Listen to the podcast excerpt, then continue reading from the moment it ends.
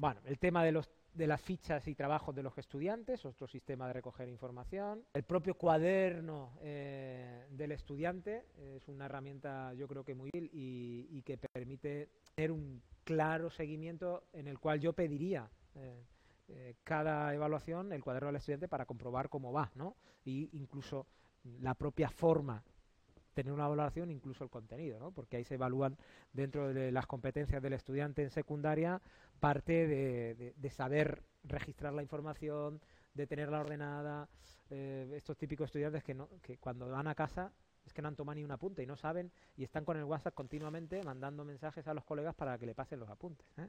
Yo recuerdo un compañero, bueno, le pasa a mi hija ahora mismo, la de 14 años, eh, le pasa en algunas ocasiones, pero Alba, ¿qué haces en clase? Le digo yo ay, pues eso no me da cuenta. ¿eh? Y entonces mandando, tenía un compañero mío que me pedía los apuntes a mí. Yo era de los que eh, ponía apuntes en clase y luego los pasaba en limpio y me organizaba mis apuntes. Me gustaba tener los apuntes limpios, higiénicos, con colores, pintados. ¿Para qué? Pues para entender yo mejor las cosas, pero esto permitía que otros compañeros y compañeras pudieran abastecerse también de esta información. Esto es un cuaderno del alumno. El hecho de mantenerlo limpio y higiénico tiene un valor importante, no, pero sí que hace ver un poco cómo gestiona el propio estudiante la información que se maneja en clase. Y esto es un patrón común que podría tener que ver con la comunicación eh, lingüística a la hora de recoger esa información de forma escrita. Bueno, eh, estábamos dentro de lo que son los criterios específicos y dentro de estos criterios específicos, bueno, pues pueden haber también lo que se denominan criterios de recuperación. Si nos vamos a la programación, aquí yo estaría dentro de, eh, en este caso, los criterios de calificación. Sigo dentro todavía de los criterios de calificación. Entonces, dentro de los criterios de calificación, esperaros que vea a ver si hay algo. Cogería, si queréis, podéis coger eh, la misma tabla, copiar y pegar, que es un criterio común que os puede ser útil a todos. Si queréis, podéis profundizar un poco más de forma detallada en cada uno de ellos que, es aprobado. No, esto ya de forma voluntaria por parte de vosotros. Si nosotros siguiéramos dentro de los criterios de calificación, hay un apartado que tiene que ver con los criterios de recuperación.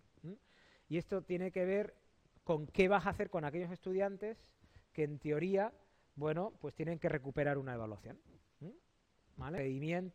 pérdida de derecho a evaluación continua, como tenéis aquí. En este caso, yo leo un ejemplo y dice, para recuperar la asignatura, el alumnado debe realizar cada uno de los contenidos propuestos por el docente y alcanzar al menos un 5 en cada uno de ellos. En caso de no superar un contenido, se le dará la oportunidad de recuperarlo antes de finalizar el curso. Cuando el estudiante aprueba una evaluación, se entiende que está recuperada la anterior, por el carácter de evaluación continua, ¿eh? que hemos dicho. En tanto, si el profesor lo estima oportuno, antes de cada evaluación se dará la posibilidad de recuperar los contenidos pendientes del tribunal. Hay docentes que hacen recuperación, son los que no llevan la evaluación continua. Llevan la evaluación continua, asumen que si aprueba la segunda evaluación, la primera la tiene superada. Si los contenidos van incorporándose de forma integrada, ¿no? Pero por desgracia, nuestro sistema no tiene todavía un sistema de evaluación continua en todo. Lo que hace es recupera información, quítatela de la cabeza para centrarte en la otra. Y esto es un poco, bueno, pues ahí, ahí me coges. Es decir, ¿qué hacemos, por ejemplo, en matemáticas, no? ¿Qué medida podemos encajar una evaluación continua? Bueno, pues yo creo que podría haber una parte que fuera continua. ¿Qué? Porque creo que ganaría el propio estudiante en darle sentido a muchas cosas de las que aprende e integrarlas respecto a lo anterior. Sabéis que la, la información es significativa cuando hay tiene relación con lo anterior. Si no tiene relación con lo anterior, el estudiante no le va a encontrar verdadero sentido. ¿no? crítica constructiva, en la que se da la salvedad, como dice vuestro compañero, de que hay materias que son complicadas para darle una evaluación continua. ¿no? La pregunta es, a lo mejor, si materia tiene sentido dentro de nuestro sistema, si permite que sea vital para el estudiante. Si es algo local. Si es algo local y te lo aprendes, demostrándolo en un examen ya lo vas a aguantar de por vida esta es la, esta es la reflexión. ¿no? Con la evaluación continua conseguimos que la actitud se convierta en un hábito. Y si eso es un hábito, ya permanece de por vida integrado en el ser humano y por lo tanto conseguimos eso que, sean competentes para la vida, no para aprobar el examen y superar secundaria. ¿no? la pregunta Yo siempre, mm, a los estudiantes de secundaria, cuando hablo con ellos, mm, no les digo eh, entendido lo que han contestado. No tanto si han hecho bien la pregunta o lo han hecho mal. Porque si no entienden lo que han contestado, al día siguiente es que se les va a olvidar por completo. No sé si a vosotros os ha pasado en la carrera. Aprenderme algo la semana anterior para vomitarlo en un examen y no tener ni zorra idea al mes siguiente. Porque simplemente superar aquel examen porque así me lo estaban planteando. Y pasaba por, por el aro o no terminaba por, por pasar la, la crítica que, que, desde aquí yo, yo planteo y que, bueno, quien, quien sabe de mi proceder, eh, la evaluación es siempre procesual en el 60, 80. Y una parte final que de alguna forma es cómo va desde el principio hasta el final, ¿no? Y este valor eh, de, de, difícil enganchar a un estudiante desde el principio, eh, vas dando indicadores de logro parciales. Se necesita que le vayáis dando algo a corto plazo. Bueno, el, de secundaria ni os cuento. ¿eh? El de secundaria necesita a cada momento encontrar algo que sea útil y que le dé sentido a, qué está aprendiendo y para qué. ¿eh? El de en la universidad menos, pero aún así necesitáis. ¿eh? Yo soy de los que cree que, que, todos necesitamos semanalmente indicadores que nos permitan ser activo al estudiante por muy buen docente que. De alguna forma, el, el, tener indicadores de logros semanales permite que, queriendo o no queriendo, vayas teniendo información y vayas pudiendo al final tener una cantidad de información que te permita poder tener un, me un mejor diagnóstico final. ¿vale? Bueno, en este caso la pérdida de derecho a la evaluación continua sería, es decir, ¿quién no tiene posibilidad de evaluación continua? Pues aquel que, eh, alcanzando el 20% de faltas, sin debida justificación, ha roto el modelo, lo que os he dicho antes. Tú ya que no has venido a dos clases, ya no puedes llevar eh, la valoración de las prácticas, ¿no? Entonces, y es una toma de decisión que como en secundaria están obligados a asistir, pues se tiene en cuenta. ¿Mm? ¿Y qué hacemos con esos estudiantes que tienen asignatura pendiente? Pues en este caso, el alumno recupera la asignatura pendiente cuando aprueba la tercera evaluación del curso presente. El que lleva la asignatura del año pasado, suspendida, si ha aprobado la de este año, en la tercera evaluación, que es la última, como es continua, en teoría tiene superada la anterior. Es decir, estudiante en segundo, que tiene suspendida educación física en primero. Aprueba la tercera evaluación de eso con una evaluación continua que vosotros habéis plasmado en vuestra programación. En teoría, ha superado la de primero. Por lo tanto, ya tiene recuperada la materia. Es así, y que vosotros establezcáis aparte un, otro sistema de evaluación para ello. ¿Tiene sentido? ¿Por qué crees que no es así? Ya, estás dando pistas de qué vas a poner tú para decir que no solamente aprobando la tercera evaluación se tiene superada la materia, sino que además van a tener que llevar pues algo que para ti es muy importante, que es el proceso, ¿no? Es decir, en la primera evaluación, ¿qué necesitas tú que te demuestre para que se vayan cumpliendo esos criterios? Vamos a aprovechar tu situación, eh, porque no, lo que... Por ejemplo, es un criterio que establece por debajo de 3, mmm, eso es. Imagínate que, que, no ha venido ni en la primera ni en la segunda y aprueba la tercera viniendo porque ha venido a clase, ¿no? Es decir, que haya un criterio previo me parece lógico. Si no, no, bueno, de, imaginaros, tú vas a poder superar la materia al final si las notas previas han estado entre 4 y 5, por ejemplo, o entre 3 y, entre, perdón, entre 3 y 4 y medio, entre 3 y 9. Criterio para tener en cuenta si ha trabajado o no. Pero yo pongo ahora en situación. ¿Vosotros no habéis tenido alguna vez situaciones personales? Psicológicamente, yo, han estado perdidos por la adolescencia, que como están muchos adolescentes ahora mismo en nuestros centros. ¿Habéis hecho locuras en la adolescencia? Y hay gente pues que necesita en algunos momentos una bombilla determinada, ¿no? Son esporádicos, porque lo son, pero se dan en la vida. Es decir, ¿cuántas veces ha pasado por delante de ti, la, la, le has prestado atención hasta ese día que se ha encendido la, la bombilla o cervezas y, y, y te pie a que esto fluya. Es la parte cualitativa de la vida que un docente tiene que tener. El docente de, de tener, nosotros aquí tenemos 200 estudiantes, como mucho. Tengo dos cursos, tengo dos. Secundaria pueden tener hasta 300 o 400 estudiantes si tiene un cole y, cada clase tienes 30 y teniendo cinco cursos te vuelve. De estos siempre está el caso excepcional que, bueno, me ha dado cuenta de la importancia que tenía y al final, yo de los que hay que esos casos tiene que haber siempre una, una pequeña podamos engancharla, ¿no? Porque yo soy de los que cree que gracias a ese enganche que nosotros vamos a hacer de ellos, les salvan la vida. Simplemente estando en un sitio y dándole la oportunidad para poder, eh, bueno, pues dar algo que hasta ese momento no había sido. ¿No creéis que a lo mejor es que tu situación, esta situación que tú estás diciendo es que parece que requiera eh, haber tenido que venir a todas las clases previamente para poder superar ese último trimestre y a lo mejor él, ha hecho el gran esfuerzo, estoy poniendo el extremo, de que ha ido integrando todos los conceptos en ese último trimestre y ha entendido lo que antes no era capaz de entender y, e, es capaz de superarlos. En teoría, la competencia la está demostrando. Puede haber otras variables, como tú estás diciendo, por ejemplo, asistencia, actitud. Es decir, claro, si no vienes a clase, no hay actitud, pero es un estudiante que ha venido a clase. La, reflexión, y me parece muy buena la que tú haces, es la expresión, eh, llega un, amigo de, de Puyol, el, jugador del Barcelona, y le, y le dice a, a, Puyol, hazme un favor, a una clínica porque tengo un niño que le prometí. Puyol dice, claro, sin ningún problema. Va al, podéis imaginar cómo se pone. Le dice, oye, mira, estoy encantado de que tú vengas, pero te tratar mi, mi, mi, confesión, y es que yo soy del Real Madrid, ¿eh? Y, me ha encantado que, que, tú estés aquí. Y la reforma, la evaluación tiene que recoger a todos y a todas, en la medida que podamos. Cuanto más cerrada esté, mucho mejor para ti como docente y sobre todo para el estudiante, porque vas a ver desde el principio a qué se va a exponer, ¿sabes? Eso es, sí, hay que vamos a cerrarlo aquí si os parece. De alguna forma la evaluación tiene que tener previsto estos casos excepcionales. Es decir, que, de alguna forma el hecho de, que un estudiante supere una evaluación habiendo cubierto algunos de los parámetros que anteriormente vosotros habéis dicho, aunque no lo haya cubierto todo, permita el que la evaluación pues lógicamente esté abierto a todos. En este caso la universidad es, el claro ejemplo. alguno de vosotros no, no viene a clase ni un solo día. Y va al examen y aprueba qué? Pues que, porque es un crack. Porque sin haber venido a clase no ha hecho falta que el profesor o la profesora le explique en ese proceso ni participe con él y ha hecho el esfuerzo de superarlo al final. Por lo tanto, bueno, pues esto sería un poco la consideración a este respecto.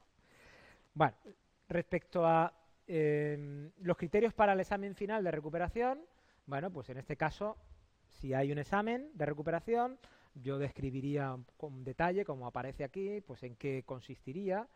Y si nosotros vamos a la programación, ¿eh?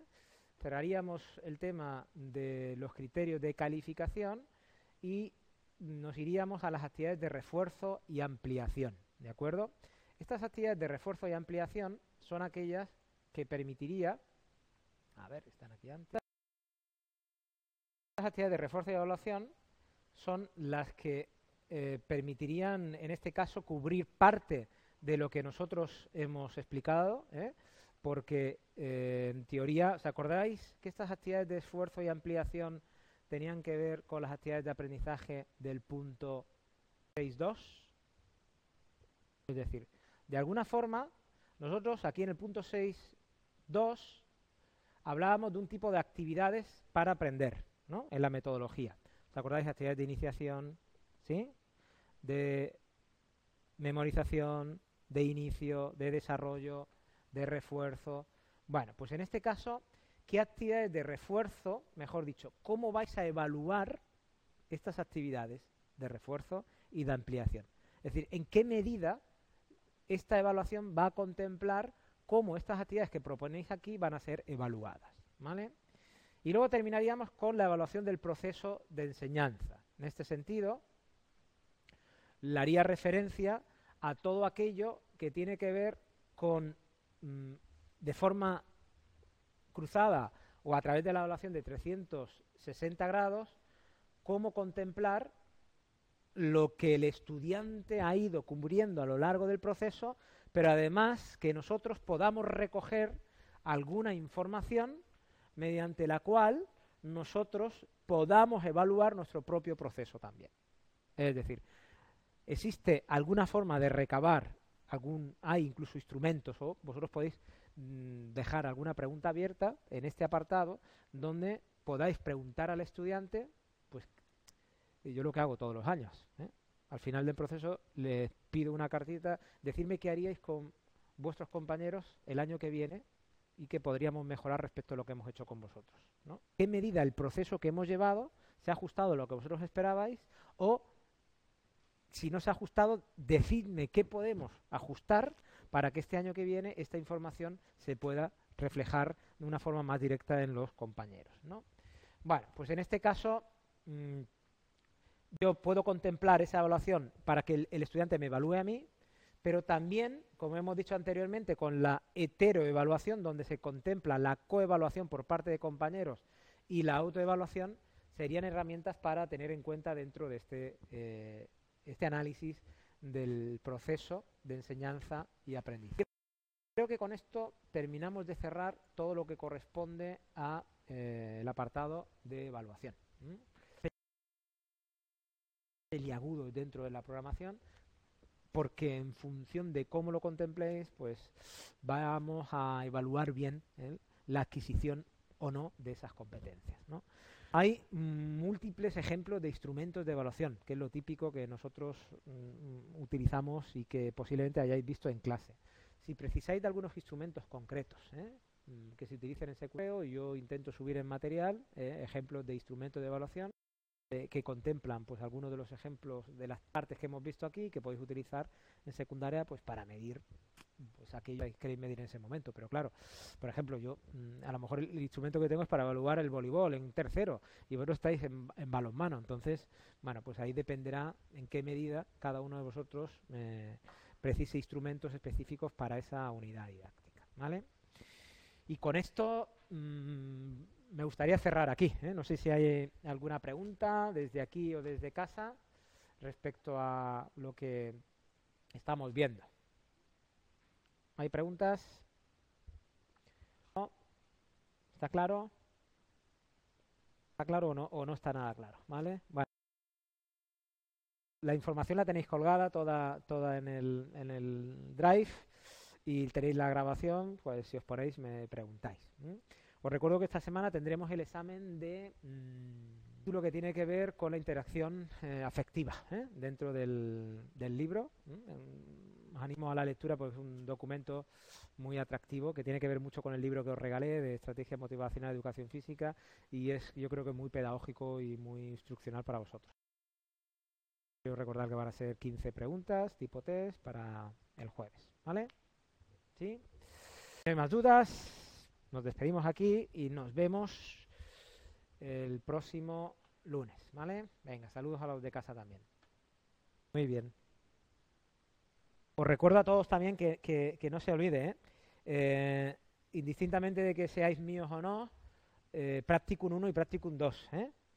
Bitácora, horas de actividades descritas y el Practicum 2, ¿eh? Unidad didáctica desarrollada, ¿vale? unidad didáctica desarrollada, no una tablita de unidad didáctica. Lo que hemos hecho nosotros es solamente la tablita de una unidad didáctica. Lo que se pide es una unidad didáctica desarrollada con las clases. ¿eh? ¿Vale? Lo digo para que eh, lo tengáis en cuenta en vuestro, en vuestro blog. ¿Vale?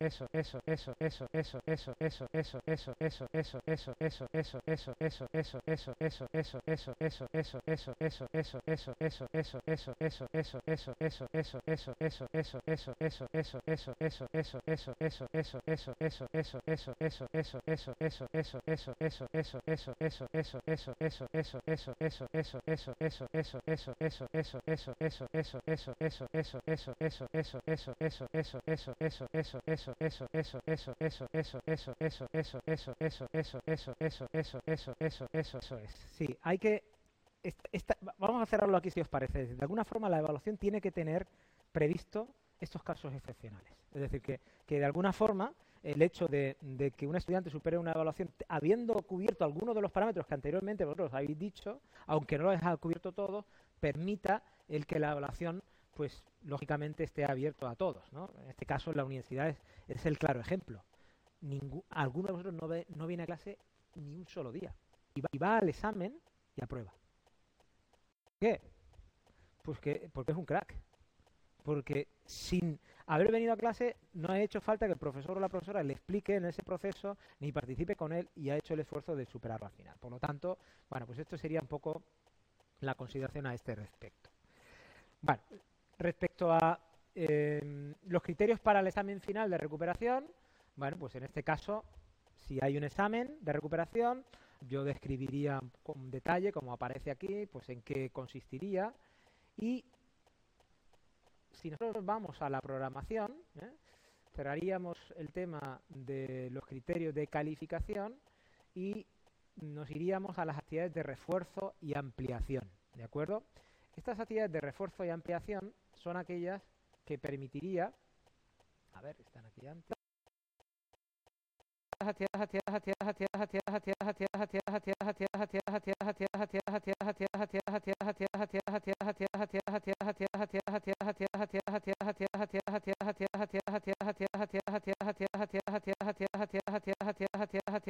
de refuerzo y evaluación son las que eh, permitirían, en este caso, cubrir parte de lo que nosotros hemos explicado, ¿eh? porque eh, en teoría, ¿os acordáis que estas actividades de esfuerzo y ampliación tenían que ver con las actividades de aprendizaje del punto 6.2? Es decir, es decir, de alguna forma, nosotros aquí en el punto 6.2 hablábamos de un tipo de actividades para aprender ¿no? en la metodología. ¿Os acordáis? Actividades de iniciación, ¿sí? de memorización, de inicio, de desarrollo, de refuerzo. Bueno, pues en este caso, ¿qué actividades de refuerzo, mejor dicho, cómo vais a evaluar estas actividades de refuerzo y de ampliación? Es decir, ¿en qué medida esta evaluación va a contemplar cómo estas actividades que proponéis aquí van a ser evaluadas? ¿Vale?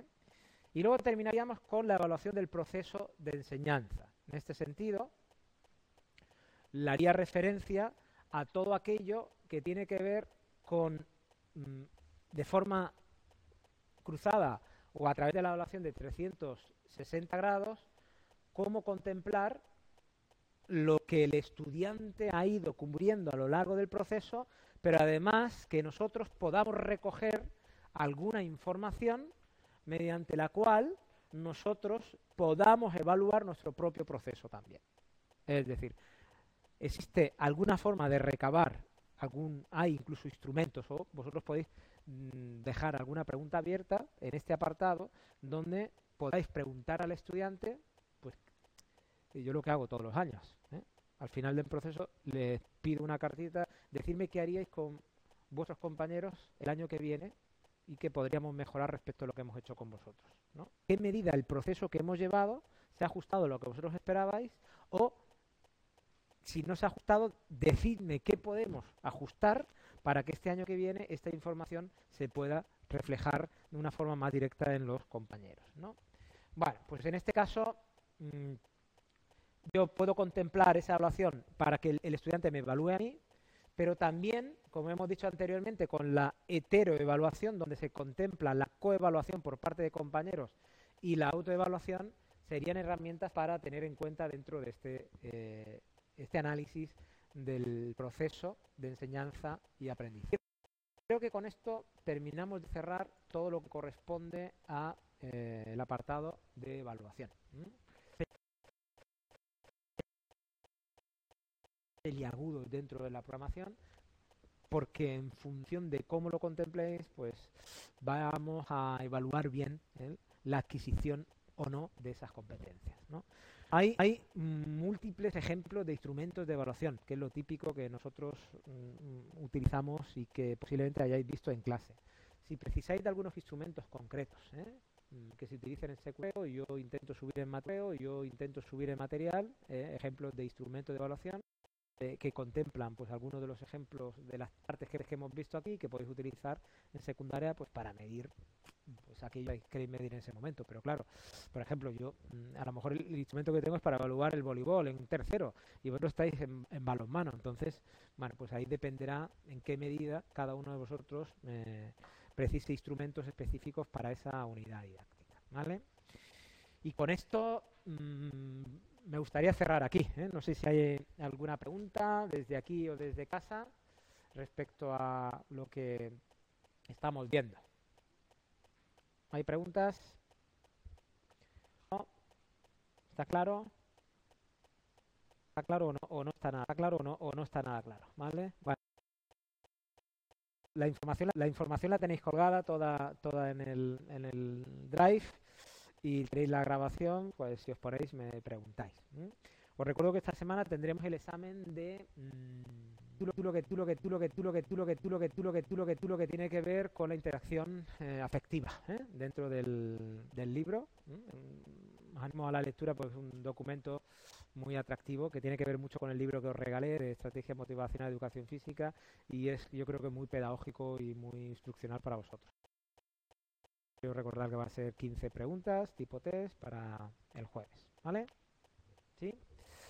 Más dudas, nos despedimos aquí y nos vemos el próximo lunes, ¿vale? Venga, saludos a los de casa también. Muy, bien, muy bien, muy bien, muy bien, muy bien, muy bien, muy bien, muy bien, muy bien. Os, recuerdo a todos también que, que, no se olvide, ¿eh? ¿eh? indistintamente de que seáis míos o no, eh, Practicum 1 y Practicum 2. ¿eh? Bitácora, horas de actividades descritas y el Practicum 2. ¿eh? Unidad didáctica desarrollada. ¿Vale? Unidad didáctica desarrollada, no una tablita de unidad didáctica. Lo que hemos hecho nosotros es solamente la tablita de una unidad didáctica. Lo que se pide es una unidad didáctica desarrollada con las clases. ¿eh? ¿Vale? Lo digo para que eh, lo tengáis en cuenta en vuestro, en vuestro blog. ¿Vale?